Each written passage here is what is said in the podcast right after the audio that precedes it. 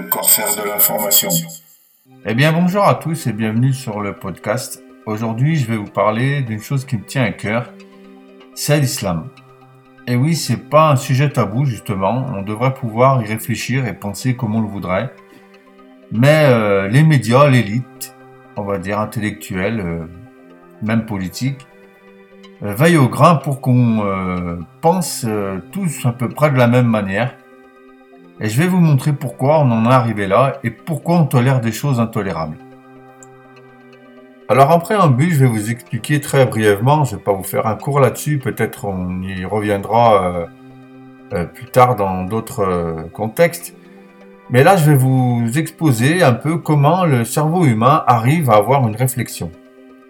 Donc pour ça, il utilise euh, essentiellement quatre techniques qui sont en gros la déduction, l'induction, l'abduction et l'analogie. Et c'est sur cette dernière que je vais m'attarder puisque c'est cette dernière qu'ils euh, vont utiliser pour, leur permettre euh, d'avoir une réflexion qui va dans leur sens. Alors qu'est-ce que le raisonnement analogique? Je vais vous expliquer et en vous donnant un exemple, vous comprendrez très vite. On va imaginer par exemple un être humain qui se balade dans la nature, euh, un naïf, qui n'a jamais rien vu et qui tombe sur un poisson. Donc euh, en l'observant, il note ses caractéristiques, il regarde même si c'est comestible, et euh, toutes ces informations sont stockées quelque part dans son cerveau.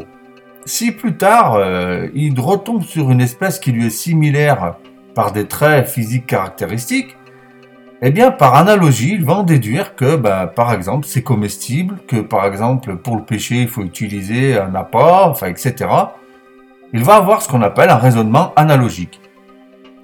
Euh, il y a aussi, l'analogie peut se faire dans la, l'apprentissage de connaissances, comme par exemple, lorsqu'on apprend à conduire une voiture, eh bien, on peut euh, changer de marque, on peut changer de côté, même on peut conduire une voiture anglaise, par exemple, puisqu'il nous suffit de transposer nos connaissances par analogie. Et comme ça, ça nous permet d'acquérir de, nouvelles, euh, de nouveaux savoirs sans à chaque fois découvrir l'eau chaude, sinon notre espèce ne serait pas aussi évoluée qu'elle est aujourd'hui. Et on ne serait pas là à vouloir coloniser la planète Mars, par exemple. Pour résumer, le raisonnement analogique se base sur une connaissance acquise et permet le transfert de savoir pour acquérir de nouvelles connaissances. Sur le sujet de l'islam, eh bien, nous sommes censés euh, prendre dans nos souvenirs, dans nos connaissances, ce que nous savons pour les transposer sur ce que nous ne savons pas. Alors, ce que nous savons, c'est ce que nous ont appris euh, nos, enseignants, peut-être même euh, nos églises, au sujet d'une religion de type chrétienne. Et c'est ce transfert de connaissances qu'on va utiliser, ou qu'on va plutôt nous inciter à utiliser, pour qu'on ait une réflexion, entre guillemets, objective sur l'islam. Or, c'est expressément ceci qui est pris à défaut. C'est ce raisonnement analogique, car il nous fait croire que l'islam est une religion de type chrétienne. C'est-à-dire que on pense que par transfert analogique, on peut comprendre ce qu'est l'islam, alors que l'islam n'est pas du tout comparable en tout point à la religion chrétienne. La religion chrétienne se base essentiellement sur des rites religieux et en aucun cas est un programme politique. Là où c'est subtil c'est que si on s'arrête aux caractéristiques physiques de base, comme euh, dans mon exemple avec le poisson, on pourrait croire que l'islam est comparable à n'importe quelle religion, puisque on pourrait dire que l'imam euh, soit l'équivalent d'un prêtre euh, dans les églises catholiques. On pourrait dire que la mosquée est l'équivalent d'une église. Comme on pourrait dire qu'une carpe est équivalent à une truite, par exemple. Mais comme dans la nature, tout est plus subtil. Il y a des poissons comestibles, d'autres qui ne le sont pas, par exemple. Et ça, on l'apprend, euh, eh ben, on l'apprend euh, grâce aux connaissances et non par l'analogie. Puisque en majorité des cas, les poissons sont tous comestibles. C'est pas parce que la majorité des religions sont pacifiques, que l'islam est une religion pacifique.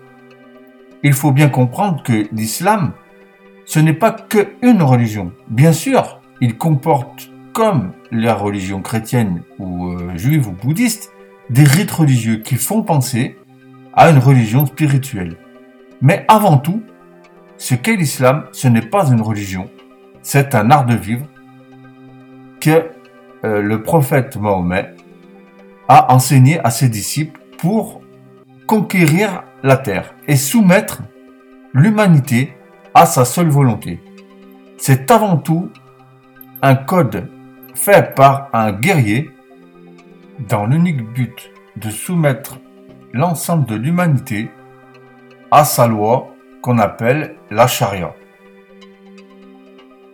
Alors la charia, si on raisonne par analogie et qu'on essaye de voir à quoi ça ressemble, c'est un ensemble de textes de loi qui ressemble plus par analogie à un code civil, par exemple, qu'un passage de l'évangile ou même de la Bible.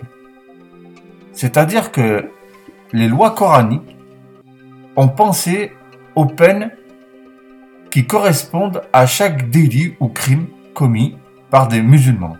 Je dis bien par des musulmans car pour l'islam, le monde se divise en deux catégories, les musulmans et les autres.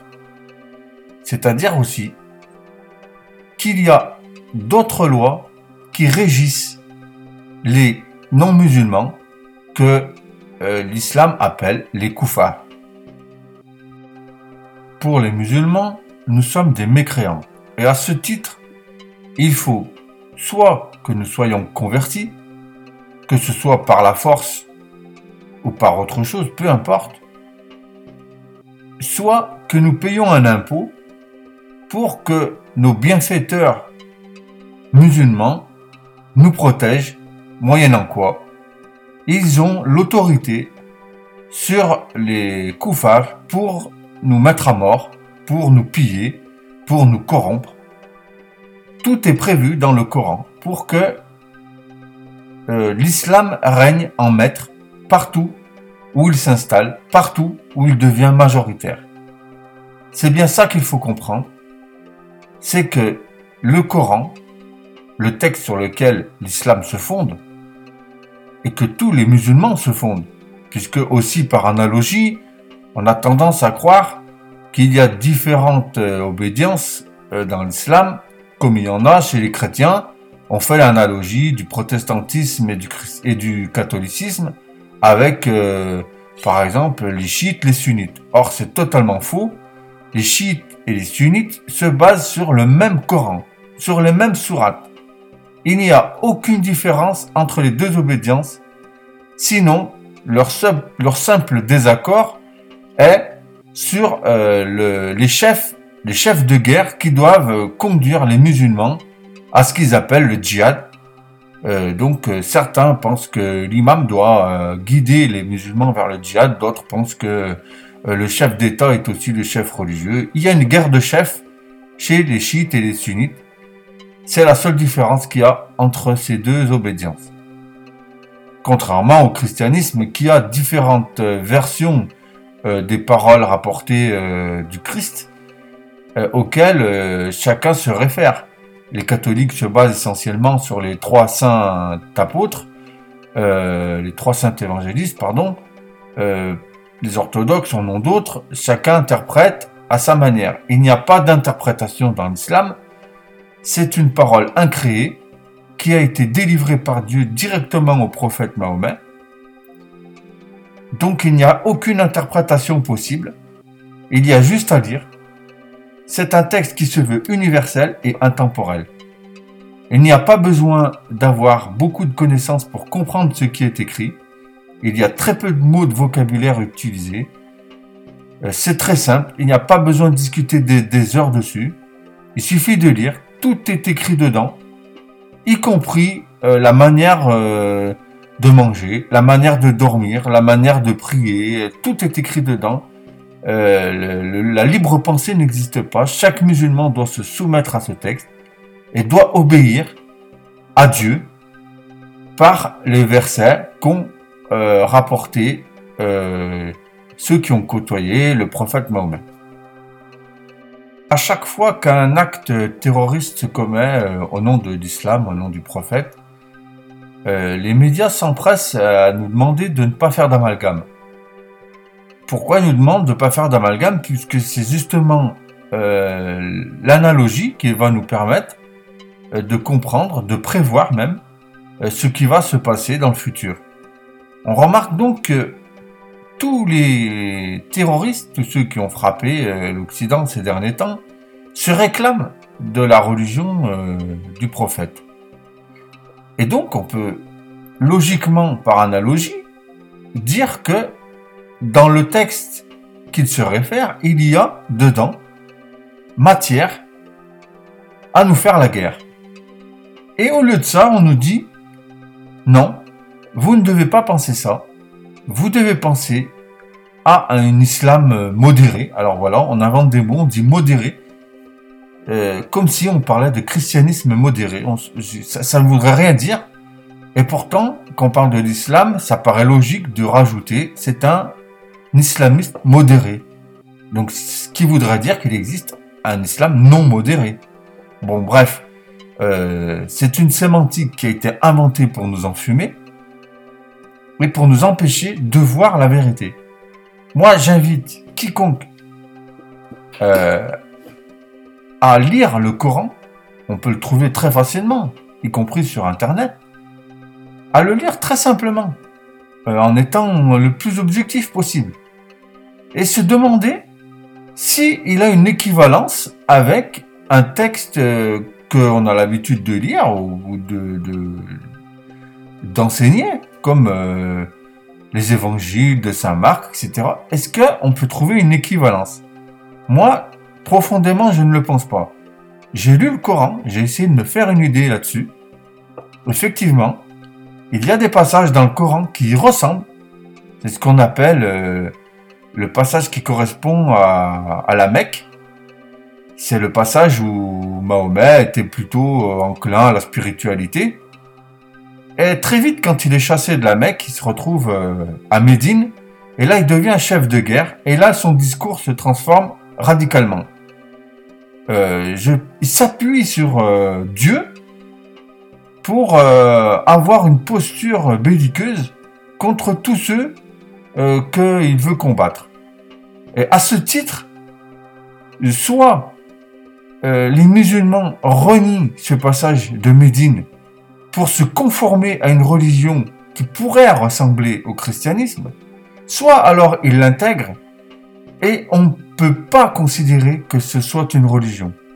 Je mets quiconque au défi de prouver que le Coran, qui correspond au passage de Médine du prophète Mahomet, est une religion pacifiste, universaliste, euh, qui prône la libre pensée, euh, qui n'est pas misogyne, qui n'est pas esclavagiste. Euh, voilà, je, je, je mets au défi quiconque de me prouver ça en s'appuyant sur le texte de Médine, sachant que le prophète lui-même a dit qu'un musulman ne peut pas choisir une partie des textes et en renier d'autres. Ce qui veut dire, c'est qu'un musulman, si, si, il est honnête avec lui-même, il intègre tous les textes euh, qui, que contiennent le Coran, sans quoi même un musulman ne peut pas le considérer comme musulman. Voilà, il n'est pas, pas inclus dans la, la communauté l'Ouma, euh, c'est l'ensemble de la communauté musulmane. Donc un musulman qui ferait sécession d'une partie du Coran, eh ben c'est tout simplement pas un musulman. Donc euh, vous pourrez trouver des exemples ou des musulmans qui diront moi je n'applique pas ceci, moi je n'applique pas cela, je mange du cochon ou par exemple euh, je me fiche que ma ma sœur se mette en mini-jupe ou ne me porte pas le voile, etc.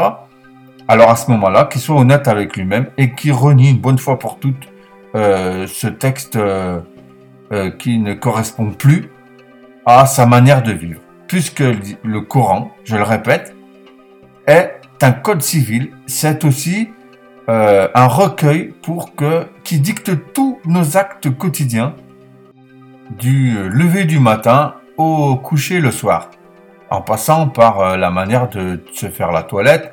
tout est décrit. Il n'y a pas si, un musulman a une question, il a qu'à ouvrir le Coran et dedans, il y a la réponse. Il n'a pas besoin de réfléchir, la terre est plate, c'est comme ça, point barre. Alors pour conclure, je dirais que le raisonnement de type analogique est plutôt naturel et normal dans notre espèce.